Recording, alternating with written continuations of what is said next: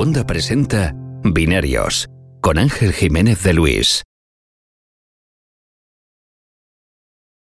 Bienvenidos a una nueva semana Binarios. Esta semana tengo conmigo a Julio César Fernández Muñoz, que quedó conmigo para grabar este episodio cuando no sabíamos ni, ni que iba a haber tantas noticias esta semana. ¿Qué tal? ¿Cómo estás?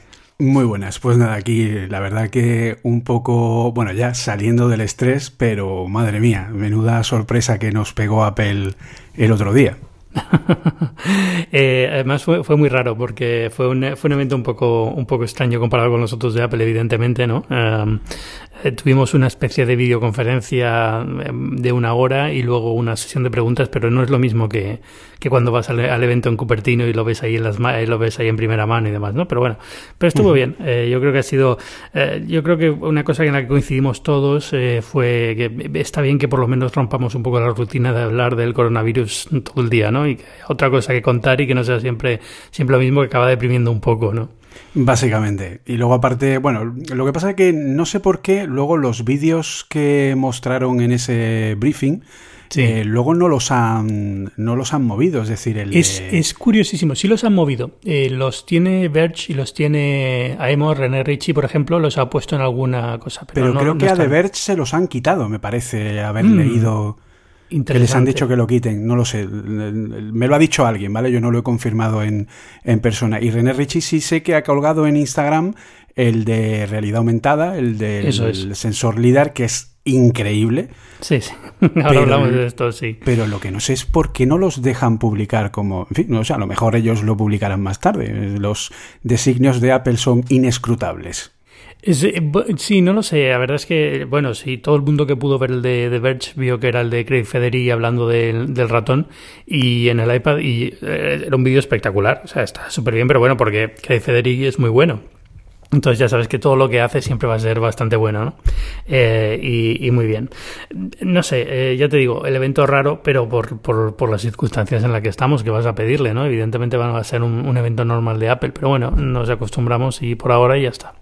Además, un evento con todas las tiendas físicas cerradas, o sea que también es una eso, cosa... Eso es, todo lo que han presentado lo van a vender, pero lo van a vender online. Eh, bueno, en China están abiertas, pero lo van a vender uh -huh. online hasta que se solucione el, el, tema. Hasta finales de mes, por lo menos, seguro que lo mantienen todo cerrado.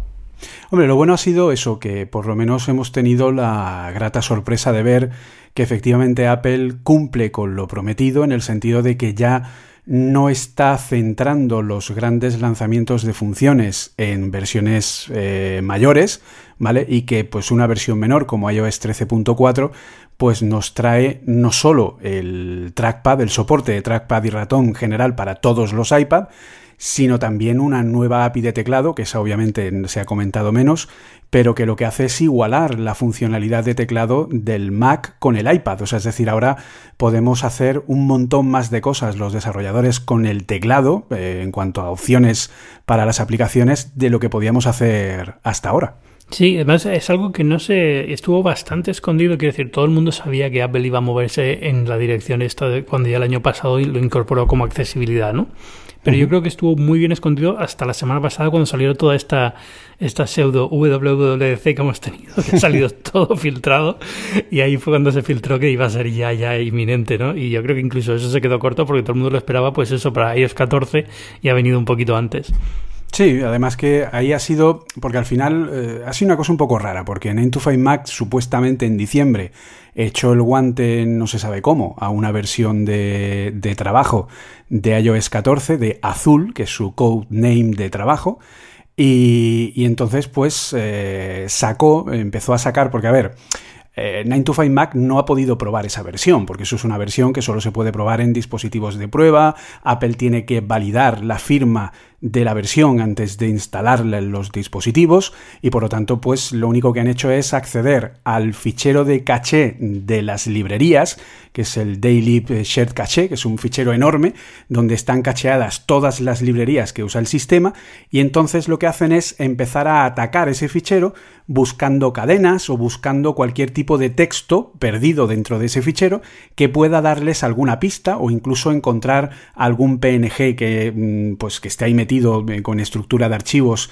y que pueda darles, pues eso, pistas de algún control que haya en la parte de, de lo que es, eh, por ejemplo, los ajustes o algún vídeo de ayuda, etcétera, etcétera, que era exactamente lo mismo que hacía eh, Guy Rambo, que esta parte de, de, exploración de azul no la ha hecho Guy Rambo, pues es la misma parte que hacía, pues que es eso, meterse en las tripas de eh, ver los nombres de los métodos, etcétera, etcétera. Entonces, en base a toda esa información, ellos han medio elucubrado cómo podía ser aquello o cómo se podía poner, ¿no? Entonces, bueno, pues en ese caso, por ejemplo, el teclado ellos, el teclado no, el ratón, pensaban que iba a ser exactamente igual que, que ponerlo en un Mac y luego ya hemos visto que no, que es una implementación. Ahora hablamos de eso porque la verdad es que yo creo que lo han hecho de una forma bastante inteligente.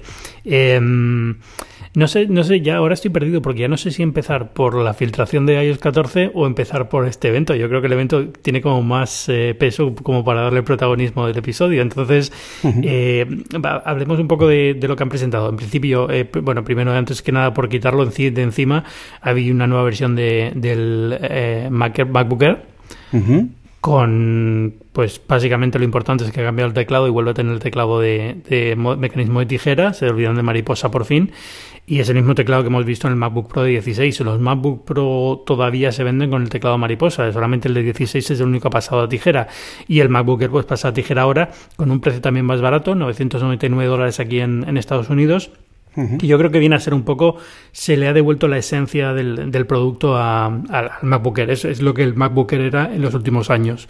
De hecho, es una máquina bastante interesante, las dos, ¿vale? la máquina más barata es un i3 eh, Serie I, que es el que tiene este, eh, un, tiene un consumo de 9 vatios, es una locura, o sea, es una cosa que consume poquísimo.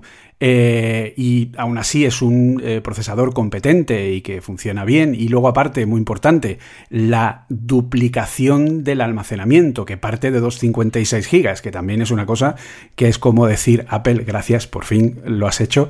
Eh, y luego pues el modelo siguiente, que es el i5, que ya no es como antes, que el MacBook Air era la misma CPU para todos los modelos, ahora sí puedes poner el i5, incluso puedes poner un i7 y el i5 y el i7 son serie U, ya no son serie I. Son una serie que es un poquito más elevada, que consume un poco más, pero que tiene un poquito más de potencia y es un poquito más eh, pues versátil, en fin, que tiene un poquito más de, tela. Entonces, si por ejemplo alguien quiere dedicarse a desarrollo o alguna cosa así de edición de vídeo, pero algo normalito, ¿vale? No en plan profesional, etcétera, pues eh, con este MacBook Air tiene de sobra. Sí, no, y además eh, yo creo que lo que se puede decir es que, eh, digamos que se lleva un poco ese mercado que estaba en el MacBook eh, Pro sin Touch Bar, ¿no? Ese, ese, MacBook raro que salió, que era MacBook Pro, pero no era del todo Pro como los otros, y esto digamos que se ha crecido para coger ese, ese segmento. Está bastante bien, yo creo que además el soporte, el gráfico ha subido muchísimo también ahora con la Series, y entonces que puedas llevarlo a un monitor 6K, por ejemplo, y tal, pues hombre, se te queda un ordenador que yo creo que es bastante, bastante bueno.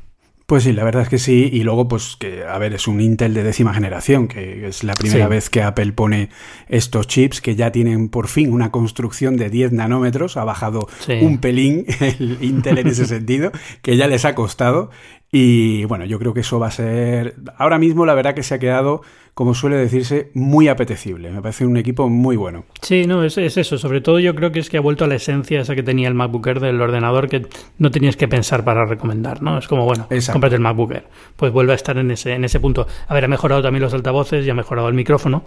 Eh, un poco en la línea que tiene ahora el MacBook Pro de 16 también, ¿no? Esos micrófonos que tienen un poquito más de calidad y en general la máquina se siente bastante sólida y, yo creo que es, es, es lo que necesitaba el MacBook Air, volver a ese punto de precio y volver a ese a ese estatus de máquina fácil de recomendar. Exacto. Y entonces eh, lo importante del evento no es el MacBook Air, sino el, los nuevos iPad Pro, que así visto a simple vista, pues parece que es el mismo iPad Pro, pero cambia bastantes cosas. ¿Cómo lo has visto tú? Pues la verdad que, a ver, sinceramente no ha sacado nada que no se esperara, ¿vale? Porque esto de la rumorología ya sabemos cómo es y nos destrozan la película a base de spoilers meses antes, ¿no? Mm, la gran sorpresa para mí ha sido que no esperaba que no hubiera un A13X, sino que se quede en ese A12Z, que es eh, igual que el A12X, solo que tiene un núcleo más de GPU. Tiene, El A12X tenía 7 y el A12Z tiene 8. Y luego, pues que parece ser que lo que han hecho es que han mejorado la, lo que es eh, la parte termal ¿no? del, del, la CPU para que pueda ir más rápido, para que pueda ir más suelta, etcétera, etcétera. Tenemos que recordar que una 12X ya es de por sí más rápido que una 13, ¿vale? Según los benchmark, a nivel de lo que es medición de velocidad pura y dura, es más rápido que una 13 de los, de los últimos. Y bueno, la verdad pues que es interesante, yo creo que esto ya es mi opinión personal, puede haber sido una especie de concesión a nivel de precio para poder meter el, sensor LIDAR, que es un, entiendo que es algo que debe ser más, más caro. Yo creo que el, lo realmente impresionante de este nuevo iPad es el sensor LIDAR, es algo que en fin, la gente dirá, vale, pues un sensor de haz de luz láser que eh, es capaz de escanear una estancia o un lugar o un objeto en hasta 5 metros desde el sensor eh, para que la realidad aumentada sea muy bonita. Vale, muy bien, eso yo no lo voy a usar, es lo primero que te va a decir todo el mundo. Sí. Pero es una apuesta hacia un futuro que está llegando desde iOS 11 con la salida de ARKit y que nos va a llevar a uno de los saltos más importantes que ha dado la, tecnología, en mi visión u opinión, de los últimos años, que es el salto a la realidad aumentada, la realidad aumentada práctica, en la que realmente veamos un uso eh, que, tenga sentido, ¿no? Es un poco. Yo le invito a la gente, si puede, a ver el vídeo este que hemos comentado de René Ritchie, el que ha colgado en Instagram, porque pone varios ejemplos no solo de videojuegos, sino de eh, la aplicación de Shaper 3D, cómo es capaz de escanear una habitación entera y reproducirla en 3D dentro del entorno, que es, una brutalidad. O sea, eso a nivel eh, profesional es increíble y luego puede dar insisto, es cuestión de ponerse a pensar en las posibilidades que puede tener eso. Todo esto al final depende mucho de eso, de, cómo se aplique y en qué, en qué escenarios se utilice. Por ejemplo, las aplicaciones médicas que se ven en el vídeo también están súper bien, ¿no? Estas de seguimiento al movimiento y demás, ahora es mucho más preciso. Estos tipos de sensores de Time of Flight Creo que ya los tenían algunos teléfonos de Samsung y demás, ¿no? Lo que no sé es exactamente qué cambia con este. No sé si este tiene más resolución.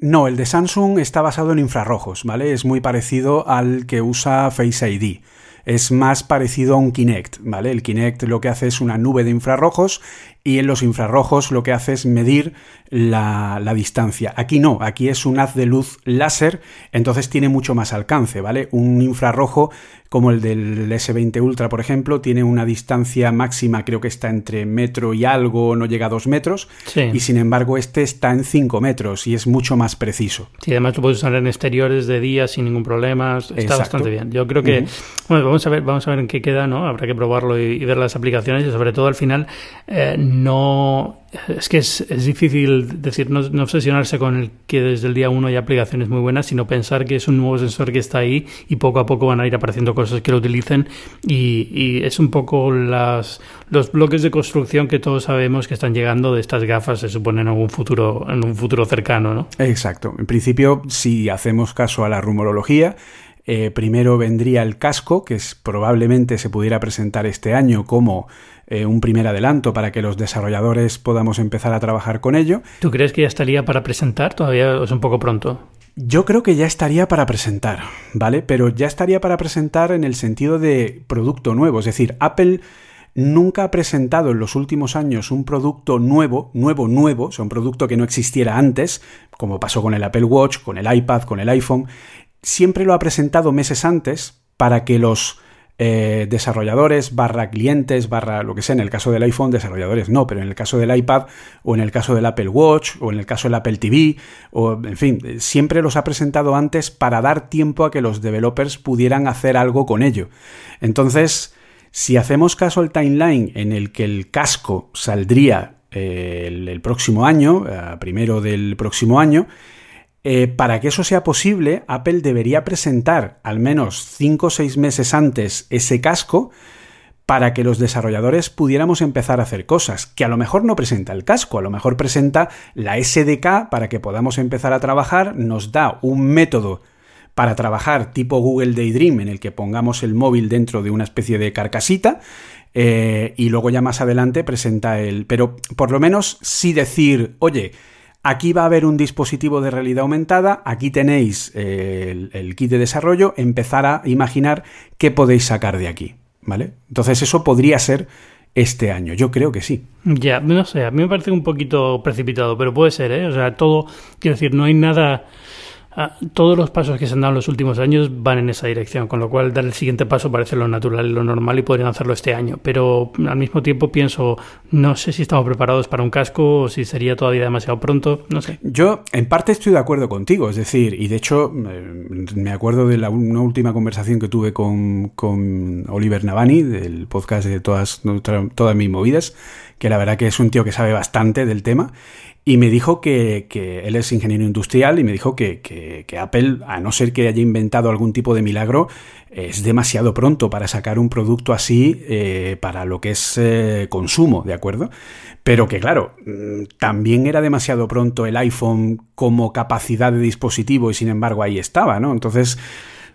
o sea, si seguimos lo que es la capacidad que tiene la industria actual para generar pensaríamos que va a tardar un poco más, pero siendo Apple te puedes esperar cualquier cosa. Entonces, siendo sincero, mi, mi, mi visión está en el 50-50, ¿vale? Hay una parte de mí que dice, sí, sí, va a salir, va a salir, la otra dice, hombre, a lo mejor demasiado pronto, ¿no? Entonces tengo ahí ese, ese Gollum Smigol ahí de, no, no va a salir todavía, sí. En plan, en ese tipo. No sé, yo, sinceramente a mí me parece un poco pronto y sobre todo es un año en el que vamos a ver muchísimos más movimientos por parte de Apple más interesantes, no más interesantes, pero que digamos que esto le quitaría muchísimo muchísimo interés a otras cosas que van a presentar que yo creo que veremos. Eh, por seguir, luego, luego hablamos de ellas porque además una está relacionada con iOS 14 y lo que han encontrado en el código, pero por seguir, eh, teclado, digamos que es el, otro, yo considero que es un producto aparte, aunque se presenta junto con el iPad, pero es un producto aparte, ¿no? El teclado, esta, esta funda teclado que tiene por fin un trackpad, y aquí ya podemos hablar de, lo que supone la llegada del, cursor a, iOS. Y, voy a empezar con algo muy simple, y es que, ¿cómo ves esto? Si te parece que es en cierta forma claudicar, o si te parece que es una forma de acercarse a lo que Microsoft ha hecho con Surface estos años. A ver, yo soy un firme detractor desde mucho tiempo de que esto pasara, ¿vale? Las cosas como son. Yo a mí nunca me ha parecido porque yo en ese sentido pienso que el iPad es un entorno 100% táctil y tendría que seguir así. Pero la realidad al final te, eh, digamos, te cambia la opinión por sí sola. Entonces, cuando te pones a trabajar con un iPad, sobre todo eh, escribiendo textos, etcétera, te das cuenta que tienes que tocar la pantalla más de lo que te gustaría o más de lo que sería conveniente. Eh, y deja de ser práctico, ¿vale? Llega incluso a convertir el iPad, como elemento práctico que es por sí, lo llega a convertir en poco práctico por tener que estar tocando tanto a la hora de seleccionar texto, a la hora de poner el cursor donde tú quieras, etcétera, etcétera. Entonces, eh, lo que yo no quería, y de hecho lo comenté en un Apple Coding último que hice, fue que Apple dijera, vale, claudico y pongo el ratón del Mac tal cual, que es lo que en teoría hacía eh, la opción de accesibilidad que tiene iOS 13, eh, ¿vale? Que se puede activar. Entonces, me alegró muchísimo ver que no es una opción de ratón al uso, sino que es una adaptación de la experiencia a un entorno táctil, en el que es capaz de el puntero pegarse a los botones, hacer que haya una navegación inteligente entre todos ellos, en el que pueda mm, ponerse directamente encima del foco y pueda prepulsarlo para que pueda salir, que los gestos no dependan, o sea, la verdad que Apple se lo ha currado mucho. Yo hoy veía un tuit de un ingeniero de Apple que había publicado que por fin podía decir que los seis últimos meses llevaba trabajando en eso. Es decir, Apple lleva, y esto es solo un ingeniero, imagínate la cantidad de ingenieros que tienen que estar detrás de esto, lleva más de medio año desarrollando, ojo lo que pueden estar eh, diseñando, ¿vale? Lo que es la experiencia que nosotros hemos visto ahora del trackpad. Y yo por lo que he podido probarla, realmente lo importante es que en lo que yo he podido ver, aporta un plus que es lo que tenía Apple que hacer. Aportar algo que sumara y no que simplemente fuera, pues, como lleváis mucho tiempo pidiéndolo, pues Claudico ya callaron la boca, ¿no? Que yo creo que es un poco Eso es lo que yo creo que es interesante de aquí, ¿no? Que es, eh, no, no cambia el modo de interactuar con el iPad. No es de repente una máquina que haya pasado a una metáfora de cursor, escritorio y demás. Es simplemente el mismo iPad de siempre que ahora tiene una función que permite tocar la pantalla sin tocar la pantalla. Pero no deja de ser el mismo iPad y sigue siendo fundamental, fundamentalmente diferente a lo que es Windows y a lo que es incluso una Surface, que sigue siendo un Windows que simplemente tiene eh, la opción de tocar más la pantalla, pero deja de ser un poco un Windows. Al fin y al cabo, con todas las... Eh, la, fórmula típica de, interactuar con un escritorio, con un cursor y demás. Entonces, eh, eh, en ese sentido, yo creo que lo han hecho muy bien. Eh, que lo que han presentado parece bastante. Yo no lo he probado todavía, sé que se puede probar ya, y de hecho, si te bajas la beta de, de, iOS, y es importante para el que todavía no lo sepa, esto no es una función de los iPad Pro. Cualquier iPad que pueda ejecutar iPad OS va a poder ejecutar el, cursor, va a poder tener su cursor y su, y su ratón. Pero ya digo, no es una necesidad, no es algo que tengas que usar. Si usas el iPad de una forma muy casual, táctil y demás, a lo mejor no te aporta nada. Es simplemente para el que lo utilizaba más como un ordenador personal que puede utilizar en, ciertas situaciones en las que tenía que estar levantando constantemente el dedo para tocar la pantalla. Exacto, y sobre todo que no pierdes el hecho de estar eh, centrado en que estás usando un dispositivo que es táctil, sino que este cursor es una ayuda extra para eh, como tú has dicho, para no tener que tocar la pantalla en tantas ocasiones. Mm. Sobre todo cuando estás usando un teclado, es decir, cuando estás usando esta funda o otras fundas que van a salir de Logitech y demás, porque de verdad, o sea, la funda esta me ha dejado alucinado. Es todo lo que te pedía la funda del iPad. Sí, el teclado retroiluminado. además, yo sé que tú eh, llevabas mucho tiempo pidiendo la retroiluminación. Sí, porque al final es, son estas típicas cosas que son muy específicas de una profesión y a lo mejor a otros no les importa, ¿no? Pero a mí, como trabajo muchas veces en ruedas de prensa en las que todo está oscuro, eh, no tener el teclado retroiluminado me, me, me, dificultaba mucho trabajar con el iPad comparado con un MacBook. Entonces, eh, para mí era fundamental el poder inclinar la, la pantalla en diferentes ángulos, por ejemplo también. Cosas así como muy tontas, pero que al final hacen una gran diferencia a la hora de usar el iPad como herramienta de trabajo, ¿no? Yo ahora ya eh, lo, he hecho muchas veces. Yo me ya viajaba solamente con el iPad muchas veces y escribía pues como podía sin luz, pero bueno, escribía, ¿no? Eh, pero esto digamos que me facilita más todavía. Muchísimos detalles muy buenos, ¿eh? Teclas de tijera, no de mariposa, eh, con un tacto muy parecido al del al Magic Keyboard del, de los MacBook normales. El, este puerto USB-C en el lateral que permite cargar el iPad. Voy a anunciarlo ya porque eh, a lo mejor había confusión con esto también. Permite cargar el iPad a velocidad muy lenta. Es decir, no sé, son 5 vatios un poco más, pero no es la velocidad de carga normal del puerto USB-C del iPad. Pero bueno, es algo y te deja el otro puerto libre para accesorios. Está muy bien pensado. Eh, no, no, sé, eh, quitando que es muy caro, es carísimo, son 300 y pico. Eh, claro, es que ese, ese, es el pequeño problema, ¿no? Ese al final ha sido el titular, ¿no? De Apple vende un teclado para el iPad más caro que un iPad, ¿no? Entonces es como, en fin. Pero es que eh, esto es como todo. También vendía una peana para monitor más cara que la mayoría de monitores. Entonces, Eso es. Eh, a ver, yo esto eh, es un accesorio muy pensado para un tipo de público que lo va a encontrar súper útil, lo va a comprar. Yo el primero, o sea, cuando salga soy el primero que se lo, se lo pille pero, pero es verdad que es un accesorio, pero es eso, es un accesorio, lo que decía antes, no es algo que necesites para usar el iPad. Incluso si quieres usar un teclado con el iPad hay otras opciones, no tienes que usar esta. Entonces, eh, no pasa nada, si es caro, es caro, pero ya está. Y yo creo que lo que, lo que sí arregla es para el tipo de público que soy yo, que es un público que no será muy grande, pero bueno, existe, eh, realmente es, es un poco lo que, lo que la jugada que ha estado haciendo Apple con el iPad todos estos años. Es esto es el iPad y ahora lo ampliamos un poquito para ese público que estaba a punto de poder usarlo como ordenador, pero todavía quedaba un punto de fricción ahí raro y lo hemos cubierto. Pues ese es el siguiente paso, digamos. Hombre, yo lo veo de una manera, mm, a ver, yo no me, caliento la cabeza con el tema del precio, es decir, eh, ¿vale realmente el precio que Apple está pidiendo? Seguramente sí, yo no lo he probado todavía, no lo he podido ver, pero apuesto, porque de hecho ya pasó con la peana famosa. O sea, la peana es un, es un eh, producto a nivel de, diseño industrial brutal, ¿de acuerdo? Y, vale el dinero. Otra cosa es que tú estés dispuesto a pagar mil euros por la peana de un monitor, ¿vale? Pues esto es igual. Eh, ¿Vale realmente los 400 euros que te está pidiendo, o 350 si es el de, el de la funda del 11 pulgadas? Pues si lo compras, lo pruebas y ves la ligereza que tiene, cómo funciona, el acabado, lo que le dura la batería, etcétera, etcétera, seguramente dirás, los vale y olé. Pero si no estás dispuesto en tu fuero o en tu economía o en tu gusto a pagar ese dinero por un teclado, pues bueno, tenemos un mercado maravilloso que te ofrece otras opciones que tal vez no sean tan buenas, pero que te pueden servir perfectamente bien. Y de hecho que cubren algunos iPads que ahora mismo no estarían cubiertos, como el, el iPad Air, eh, Logitech tiene la funda esta que permite hacer un poco lo mismo con, con un iPad Air y demás. Sí. No sé, yo creo que ha quedado, ha quedado una, un producto muy bueno, el iPad Pro con este teclado va a ser mi ordenador de batalla este año casi seguro. Me da rabia que todavía no sepamos nada, no sé si de aquí a, la WWDC, que hablaremos ahora de la, de de este año, eh, la cosa cambiará, pero seguimos sin saber nada de si se podrá, si finalmente veremos un Xcode que se puede correr en un iPad, si veremos un, un, un Logic y un, y un editor de vídeo que pueda correr un iPad bien no sé. ¿Tú te acuerdas que el año pasado yo te conté en un programa meses antes de la World Web Developer que podríamos enchufar un pendrive o cualquier cosa al iPad? Sí. ¿Vale? Pues este año veremos Xcode. Sí, seguro, 100%. Vamos, ahí lo dejo.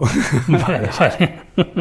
No, va haciendo falta y yo creo que al final es eso. Es decir, ya tienes una máquina que es muy, muy capaz y, y lo que decías antes del procesador, no lo han cambiado el procesador, pero es que al mismo tiempo es el procesador es que le sobra procesador al iPad Pro ahora mismo. Totalmente. No, no, tiene problema ninguno de, de rendimiento. Y sobre todo ya no es el procesador, sino todo lo que tiene alrededor que le ayuda en todas las tareas.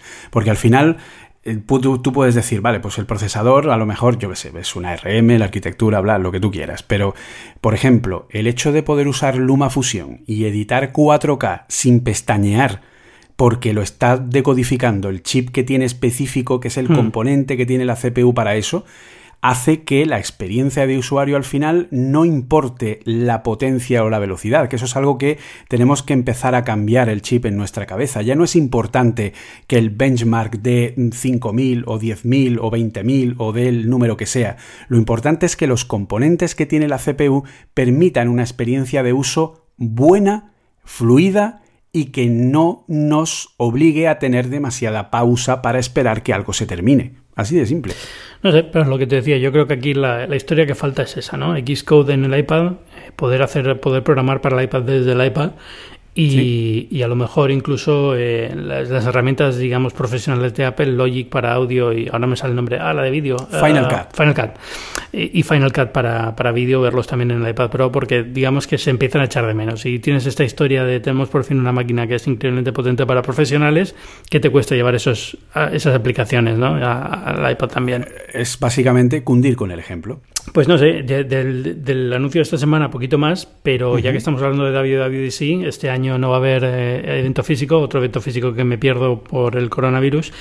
Era el último que me queda por saber si va a ir o no. Me da un poco de rabia porque es, me encanta es la conferencia, pero bueno, es, es, comprensible, es lógico, es, es, natural que lo hayan cancelado, todo el mundo lo ha hecho y al final eso es lo que toca.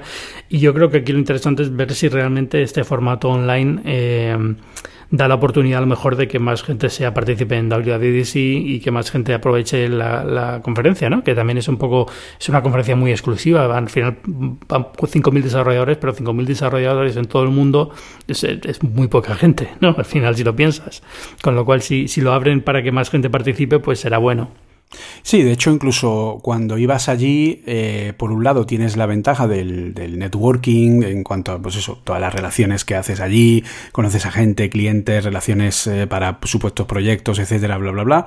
Pero al final, cuando estás allí, eh, estás limitado a el horario y que obviamente las charlas se solapan, es decir, van por horarios y a las 10 el martes pues hay mm, cuatro charlas entonces tienes que decidir cuál de las cuatro es la que vas a ver, porque en total son más de 100 en solamente cuatro días, ¿no? Que es del martes al viernes, ¿no? Porque el lunes está reservado entero para la keynote y para, y para el otro, y para el, State of the Union. Entonces, claro, eh, ahora mm, yo creo que lo vamos a tener mejor, en el sentido de que eh, van a ser charlas que entiendo que ya estarán preproducidas y directamente pues se irán publicando. A lo mejor incluso, eh, supongo que a lo mejor cada día publican un número más de charlas o lo que sea, van poniendo todo el material. Entonces, bueno, pues eh, será otra forma diferente, pero sí es cierto que a lo mejor lo que hace es permitir que haya más gente que las vea, que las siga, que esté pendiente de la publicación, que sea un poco como un estreno de YouTube. ¿no? Sí, no, sé cómo lo van a hacer, porque, a ver, tú podías ir una charla solo, pero es verdad que todas las charlas estaban online casi al terminar. O sea, tenías acceso a, todas, incluso si no ibas a la WDC, ibas a la web y estaban todas. Pero es verdad que no sé si lo que van a hacer es algo en directo, digamos, que o en pseudo directo, ¿no? Que van a que vas a poder comentar con otra gente que esté escuchando la charla cosas y demás. Eh, hay mucha incógnita todavía cómo van a, resolver la, conferencia, pero mm, yo apuesto que no. Yo apuesto que van a ser vídeos preproducidos. De hecho, ya lo han hecho en muchas ocasiones cuando han sacado alguna funcionalidad específica. Por ejemplo, me viene a la mente cuando sacaron el iPhone 10 con la pantalla Retina que tenía Super Retina, que tenía la, el notch, ¿vale? Pues sacaron una serie de vídeos de cómo se tenía que programar esa pantalla, ¿no? Cómo tenías que adaptarte a la nueva área segura, etcétera, etcétera. Pues eso eran vídeos que eran preproducidos y además eran entre comillas, mejores que los de las charlas de la World Wide Developers. ¿Por qué? Porque iban a tiro hecho al tema en concreto, ¿vale? No tienen el hola, me llamo Pepito, estoy aquí para deciros tal, no sé qué, ahora de pronto falla la presentación, ahora no sé qué, o sea, todo ese tiempo te lo quitas de encima. Y luego aparte, este pasado año la World Wide Developers Conference ha tenido un pequeño problema y es que la interfaz, la, la especificación de Swift UI cambió durante las betas. Entonces, eh, las, los vídeos de Swift UI, que eran buenísimos, eh, las demos que te hacían ya no servían a partir de la beta 2 porque la instrucción que se llamaba bindable object ahora se llamaba observable object. Y entonces pues eh, ya no funcionaba. Y la forma de llamar al evento eh, did change pues ahora era will change. Entonces pues tampoco funcionaba y había que ponerlo de otra manera. Es decir yo, creo que esto lo hemos en algún otro en algún otro binario esto de la compatibilidad y demás y, de, y del estado de Swift Dime de verdad, si empiezo Swift ahora ya por fin, eh, ¿tengo que cambiar en, cinco meses algo o de verdad lo puedo aprender bien ya ahora? Mira, ahora puedes aprender bien eh, por dos motivos. Primero porque Swift desde la versión 3 ya tiene API estable, es decir, desde la versión 3 no ha cambiado en lo que es eh, los, las partes esenciales del lenguaje. Lo único que ha hecho ha sido añadir nuevas cosas.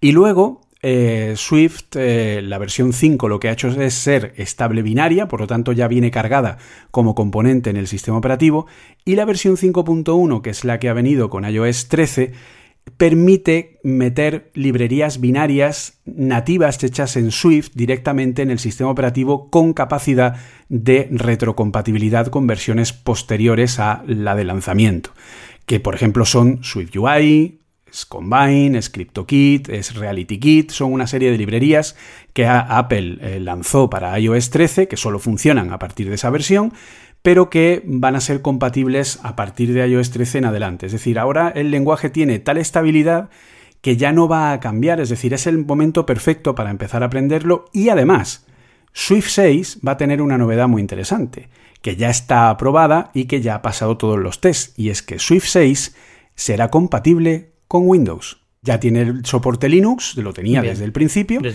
Y ya han conseguido que el compilador de, de Swift funcione perfectamente en Windows y que sea capaz de pues eso, crear cualquier tipo de programa, programa pues de lado servidor, programa de cualquier otro tipo, es decir, no una librería. ¿No había, ya algo en Visual Studio para esto? No, todavía no. Eh, ah. Microsoft dijo, Microsoft dijo años A que ellos incorporarían Swift cuando tuviera soporte para Windows y que fuera eh, binario estable, es decir, que ellos pudieran poner el compilador de Swift y no tuvieran que estar cambiando el componente cada rato. Y eso ya se va a poder hacer a partir de Swift 6. Hmm. Entonces, recuerdo cuando lo dijo Microsoft y pensaba que ya estaba implementado, que ya se llevaba tiempo ya, no sé. Es un proceso que ha sido bastante largo porque al final, bueno, Swift tiene ya casi seis años, se lanzó en junio de 2014 al público, aunque llevaba desarrollándose desde 2010. Entonces, pero sí, ahora ya por fin llega a Windows, de hecho va a llegar también a, oficialmente a varias plataformas tipo Raspberry Pi, etcétera, y lo que quiere de alguna forma es eh, expandirse para poder ser un lenguaje que es su objetivo, ser un lenguaje de propósito general que pueda ser usado en cualquier plataforma y que, por ejemplo, si yo puedo crear un desarrollo de lado servidor, pues lo pueda desplegar en Azure contra un servidor Windows directamente a través de mi microcontenedor y no tenga bueno, pero A, nivel de sintaxis ya puedo aprendérmela tranquilo, ¿no? No me va a Puedes aprenderla tranquilo y no va a cambiar nada. Muy bien. De todas formas, a todos los que está escuchando, si están interesados en Swift, tú tienes unos cursos fantásticos, que vayan a los cursos y, empiecen ya a, aprender. En Udemy están. Em, ok, vamos a, volvemos a, vamos a dejar un poco el tema de la programación y vámonos a, iOS 14 y las filtraciones que hemos visto del sistema operativo.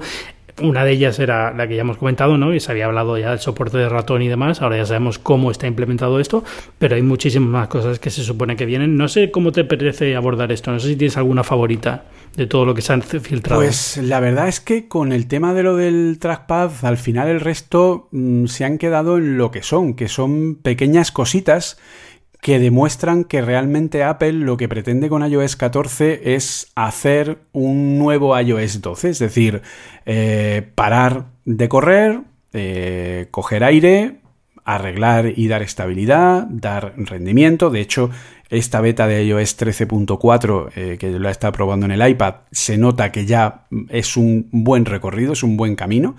Y iOS 14 va a ser eso, va a ser estabilidad, va a ser velocidad, va a ser garantía, va a ser volver a pensar, como se pensaba en su momento, que Apple es just, it, just works, ¿no? Pues eso es un poco el, el tema. En cuanto al resto son pues eso, servicios, pequeños añadidos, pues que si la aplicación de para el Apple TV de ejercicio que se sincroniza con el reloj, por ejemplo. Eso me parece súper interesante, es verdad que a lo mejor no tiene tanta chicha, ¿no? Pero como servicio, a mí me parece un servicio curioso, ¿no? Es decir, sí, sí, no, eso es una muy buena idea. La, idea es que, que, Apple va a lanzar con Apple TV una, bueno, Apple TV, pero imagino que va a llegar a todos los productos, es una aplicación para fitness que se enlaza con tu perfil en Health y con tu Apple Watch y demás, y son ejercicios guiados que vas a poder hacer en la televisión. En principio dicen que gratuitos, vamos a ver si esto es gratuitos algunos y luego hay clases que puedes ir comprando o cómo funciona, pero bueno, es, es un poco esta idea de ahora que tenemos estos pelotones y todas estas eh, bicicletas estáticas con, con cursos y demás, pues llevar un poco eso a, a, los dispositivos a ellos y a poder hacer ejercicio delante del sofá, que oye, yo creo que es a mí me parece un servicio muy interesante que casa muy bien con toda la evolución que ha tenido el Apple Watch y con todo el, esfuerzo que está haciendo Apple en, digamos, en moverse hacia el bienestar y la salud y que además llega justo en un año en el que yo creo que va a resonar más, ¿no? Que lo que hubiera resonado si no tuviéramos la cuarentena esta. Exacto. Sí, al final, pues esos son servicios que la verdad son eh, interesantes. Claro, hay que pensar que Apple ahora ya necesita empezar a, mm, de alguna forma, enganchar a la gente más en los servicios, enganchar a la gente más en funcionalidad. Por ejemplo, ahora eh, otra de las cosas que se filtraron es que el Apple Watch eh, va, o sea, un iPhone va a poder tener más de un Apple Watch asociado. En este caso para hijos, por ejemplo, si yo tengo un hijo al que le quiero dar un Apple Watch, pues su Apple Watch puede estar asociado a mi iPhone, no necesita tener un iPhone propio y además puedo controlarlo por tema de school time para que no pueda usar en el colegio funciones que no toque a la hora que toquen, etcétera, etcétera. Eso está muy bien porque además también si, le, si pones un, Apple Watch que tenga teléfono, te quita un poco la preocupación de que esté localizado y que no sepas cómo contactar con él y no quieres darle un teléfono porque todavía es muy pequeño, por ejemplo. E, esto te, te, da una opción más, digamos, en ese universo de cosas que dice, bueno, pues a lo mejor no quiero que tenga un móvil todavía, pero sí le puedo dar un teléfono, un, un reloj que me va a permitir saber dónde está, que si hay una emergencia puede hablar conmigo, yo puedo hablar con él y nos mantiene un poco en contacto. Sí, y luego pues eso, el, Apple Watch, por ejemplo, pues también tiene el tema de lo de la detección del nivel de oxígeno en sangre, que es un, sería un nuevo, un nuevo sensor bastante interesante. Un nuevo sensor, en principio, ya se habían notado pistas ya en otros eh, sistemas operativos anteriores, o sea que imagino que esto lleva tiempo que se está probando y es una cuestión de, de cuándo lo meten. Que hay otros relojes que lo tienen, o sea, no sería una cosa súper nueva, pero bueno, es, es yo creo que es necesario y además también lo mismo, forma parte de esa idea de Apple de cada, cada generación de Apple Watch vamos a dar más información de salud y vamos a dar más información médica y vamos a dar más información de, bienestar y, eh, encaja muy bien. Creo que hay otra cosa que es lo de la calidad del sueño, ¿no? que también se había hablado para iOS 13, que va a empezar a medir la calidad del sueño. Pues bueno, esas son cosas que al final no es tanto, yo creo que al final es más eh, tener el sensor adecuado, poder integrarlo y el modelo adecuado de, de, capturar los datos del sensor y, presentarlo, ¿no? Que, el, hecho en sí de tenerlo, que yo creo que es eso. Otros relojes lo tienen y es simplemente viene bien si eres deportista, lo vas a usar mucho, pero bueno, esa narrativa del watch ya que está mejorando continuamente. De hecho, hay una cosa que para mí, eh, ya que me has preguntado antes, para mí lo más emocionante de todo lo que se ha filtrado es que por fin el Apple Watch va a ser un dispositivo completa, total y absolutamente independiente del iPhone. Total. el Apple Watch va a pasar a tener en WatchOS 7, es decir, para explicado muy rápidamente. Hoy día, cuando tú haces una aplicación para el Apple Watch, la aplicación funciona como una extensión de la aplicación asociada en el iPhone. Es cierto que yo puedo hacer desde WatchOS 6 una aplicación que sea independiente para el Apple Watch y que se instale solo en el Apple Watch a través del App Store del propio Apple Watch.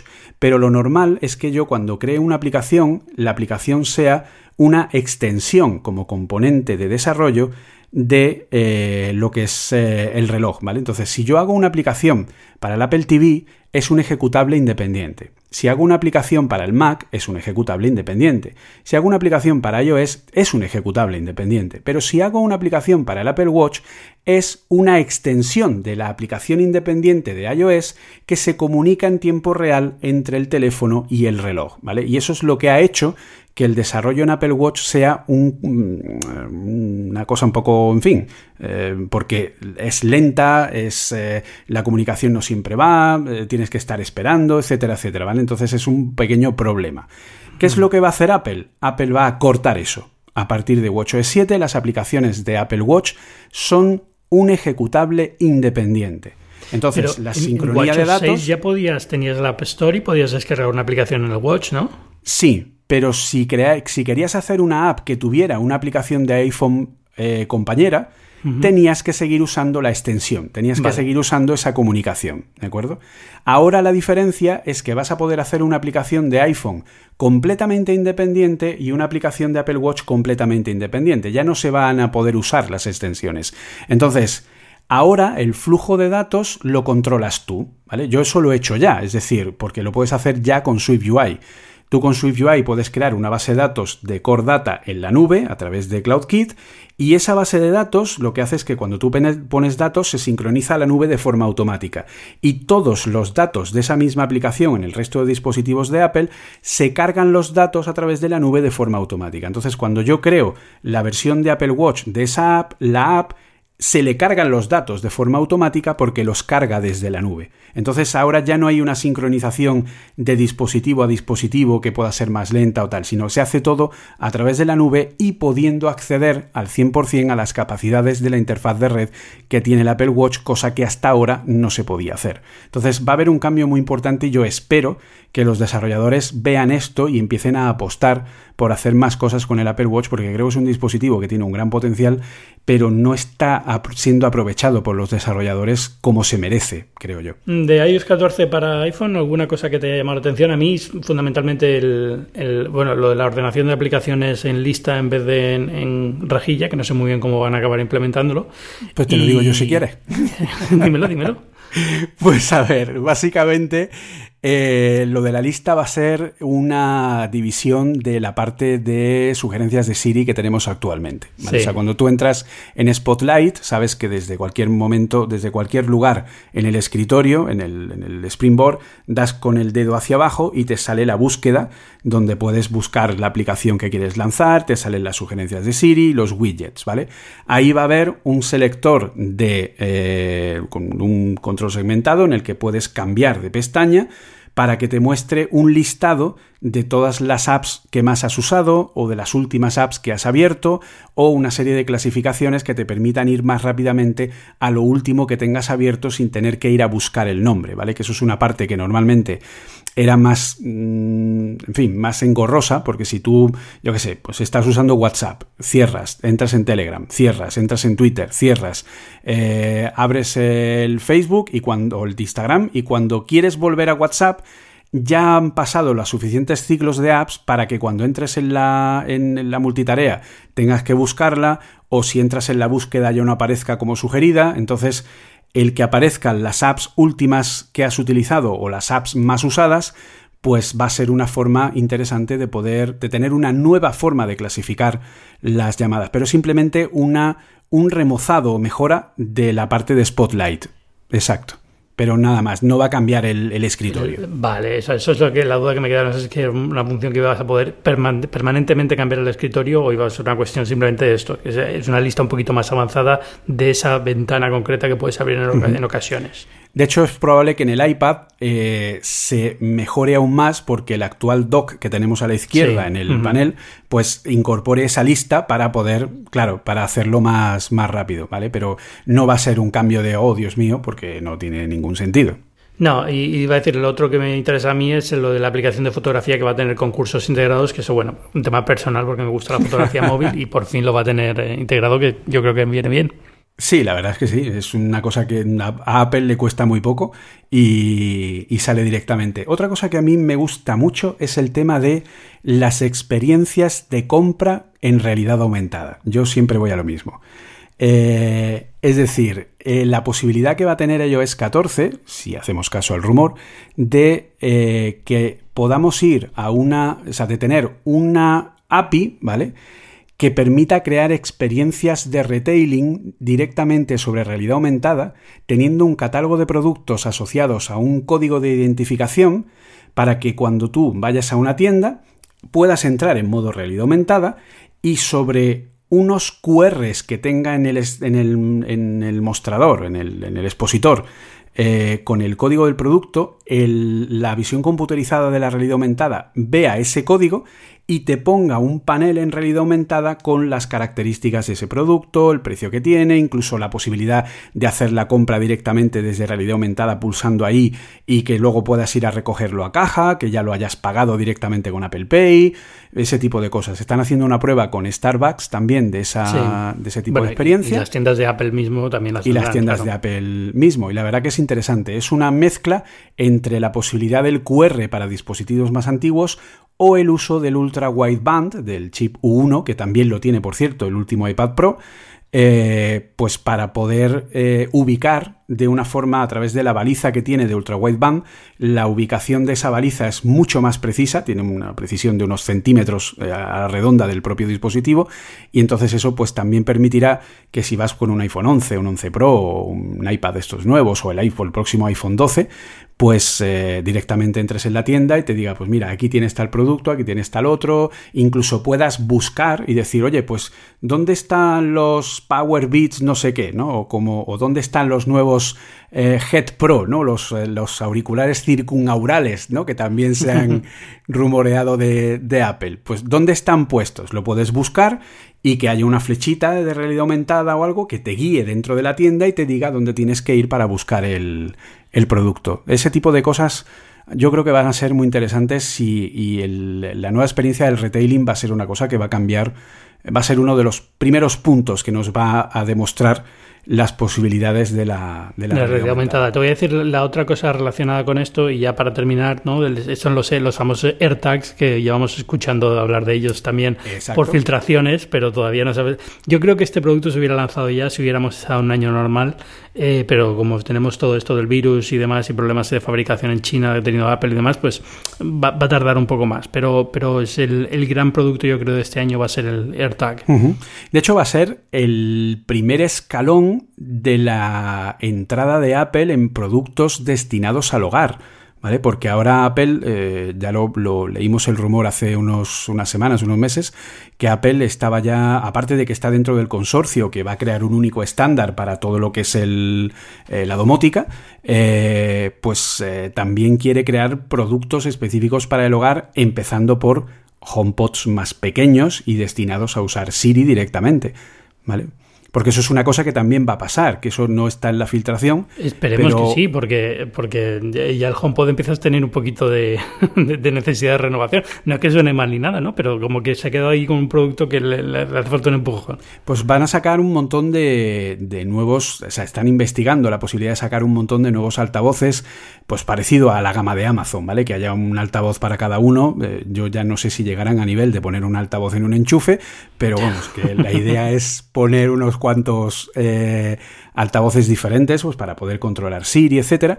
Y luego el siguiente paso de, Siri, que es eh, la carga offline, es decir, el próximo paso de Siri, que no sé si lo dará en iOS 14, pero es probable que lo haga, será cuando Siri esté cargado offline en el dispositivo y no necesite salir a Internet para interpretar lo que le estamos diciendo, que es justo lo que Google presentó de Google Assistant el año pasado con los Pixels, que tenía aquel modelo neuronal de 100 gigas comprimido en 500 megas. ¿vale? Pues algo parecido sacará Apple siguiendo esa estela, pues para que Siri sea mucho más práctico eh, y que luego, pues, más rápido, claro, más rápido y más, más eficiente. Pero te me lías, vamos a los AirTags. Sí que explicándolo rápido aquí para los oyentes, básicamente son etiquetas inteligentes. Si alguien ha visto las etiquetas Style, son como una especie de pegatinitas cuadradas del tamaño de un sello que puedes poner en productos. Tienen una batería interna suficiente para un año o dos años y por eh, Bluetooth de baja energía, pues digamos que te permite localizar el producto cuando se te pierde fácilmente. ¿no? Los AirTags, digamos que es la versión de Apple, que imagino que será un poquito más avanzada y tiene algunas funciones que parecen muy interesantes eh, que ahora las comentamos, pero bueno, básicamente es eso, es una etiqueta que vas a poder poner en, productos físicos o enganchar las llaves al llavero o lo que sea y te va a permitir pues saber dónde están tus cosas cuando no las encuentres. Sí, además funcionan por ultra wideband, o sea que si el dispositivo tiene ultra wideband, pues son más certeros.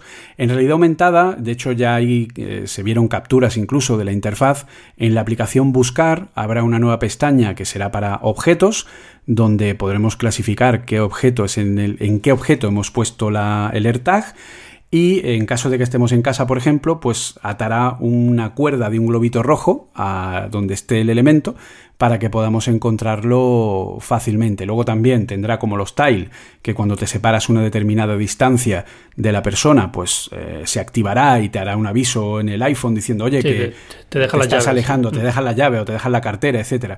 Y luego tendrá también, que eso es una de las cosas creo yo más interesantes, el tema de la búsqueda sin conexión de internet, que es, lo que que eso es una cosa muy interesante, que es el hecho de que el sistema va eh, cada X tiempo firmando un recibo eh, que solamente puede ser eh, descifrado con nuestra clave personal de iCloud, que no tiene nadie, nada más que nosotros, y entonces cuando está fuera de cobertura, pero tiene la baliza mm, emitiendo, cualquier iPhone que pase alrededor capta esa baliza, se le une la localización que da ese iPhone y se envía a iCloud cifrado para que esa clave de cifrado de iCloud, que es tuya y solo tuya, pueda recuperar esa información y saber cuál es la localización de este dispositivo, aunque no tenga ningún tipo de conexión a Internet o, en el caso de un iPhone, que es como funciona ahora, esté apagado.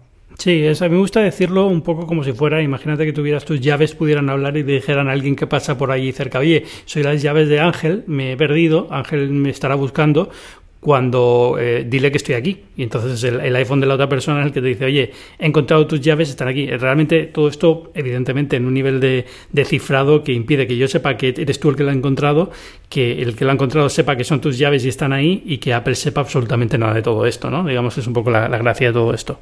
Exacto. Creo que tu explicación es bastante más clara. Sí. no, pero es, un concepto que va a ser difícil de explicar porque mucha gente va a tener miedo, ¿no? Esta idea de, pero entonces, ¿alguien sabe que, mi cartera está ahí? No, nadie sabe que tu cartera está ahí porque tu cartera está, está perdida. Bueno, alguien si la ve visualmente, la encuentra, pues se la encontrará, ¿no? Pero como cualquier cartera. Pero no, su teléfono nunca le va a decir, he encontrado un objeto de Ángel, sino que simplemente el objeto va a hablar contigo a través de su teléfono y ya está. Además, es un proceso en segundo plano que no tiene ningún tipo de de log ni nada parecido, o sea que el usuario nunca sabe que eso ha pasado.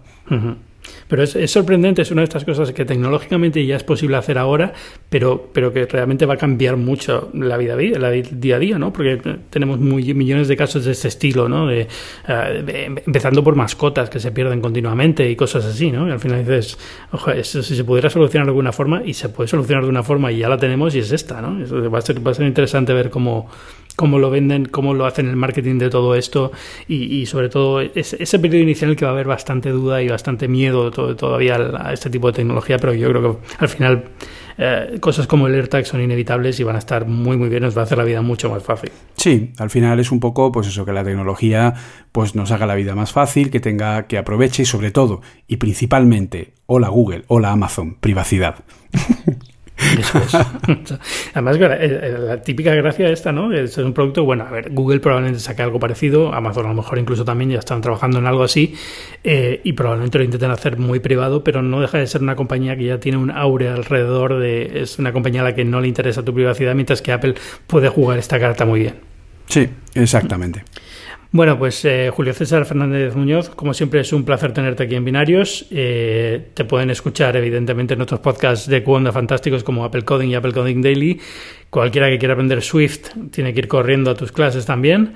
Eh, ¿Algo más que quieras decir o que algo más que se me ocurra de cómo presentarte? Pues no, simplemente eso. Eh, ya saben que la programación es el futuro, así que si quieren aprender, pues ahí estamos. Eh, y nada, pues si quieren seguirme, estoy en Twitter como JCF Munoz. De hecho, estoy como JCF Munoz en todas las redes, así que soy fácil de encontrar. Y, nada, pues es, un placer siempre estar por aquí contigo y a ver si realmente pues esta Worldwide Developers Conference no solo nos sorprende y nos trae cosas interesantes, sino también nos trae estabilidad y que los sistemas vayan lo bien que se merece un producto de Apple. Eso es, esperemos. Y, lo del código, súper importante, de verdad. Eh, yo soy alumno tuyo, teóricamente. soy tu peor alumno, probablemente, pero bueno, teóricamente soy alumno tuyo, no de mí. Eh, ahora con esto del coronavirus me ha dado por pensar, si estuviera en cuarentena en casa y tal, hay algo que me encantaría. Yo, estoy, aquí en Estados Unidos estoy en cuarentena voluntaria, digamos, pero no es, todavía no está forzada. Pero aún así, y, además estoy tan ocupado y tengo tantas cosas que hacer que lo último que se me ocurre es esto. Pero yo, si pudiera, si estuviera en una situación un poquito más holgada de tiempo, lo que aprovecharía sobre todo sería para intentar empezar a, hacer código y empezar a, en mi caso, a, retomarlo, porque hace mucho tiempo que no, que no programo, pero en su momento lo hice. Pero si no tuviera idea de programación, para empezar, ese es el mejor momento y hay millones de herramientas. Y además tenemos ahí SwiftUI, que es una librería de construcción de interfaces que Apple sacó el año pasado, que es increíble, es maravillosa, es tener que reaprender desde cero, básicamente, pero es un flujo, es una curva de aprendizaje que se une muy bien a la del propio Swift. Y, yo, de hecho, es, la tercera convocatoria ya que doy para, empresas y particulares. Y, y, la verdad que a la gente le encanta, o sea, a la gente le está gustando mucho y, te hace divertirte mientras desarrolles, que eso es algo muy importante. Sí, porque es una de esas cosas que tiene una aplicación directa inmediata, ¿no? Puedes ver cuando cambias algo cómo cambia, y eso es lo que te ayuda mucho a programar muy rápido. Exacto. Mm. Pues muchísimas gracias. Venga, hablamos pronto, ¿vale?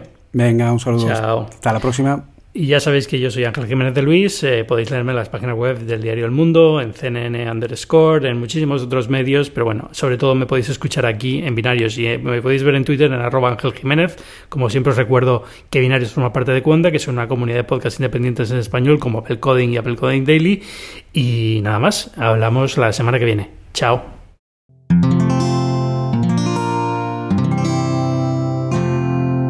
Puedes escuchar más capítulos de este podcast y de todos los que pertenecen a la comunidad Cuonda en cuonda.com.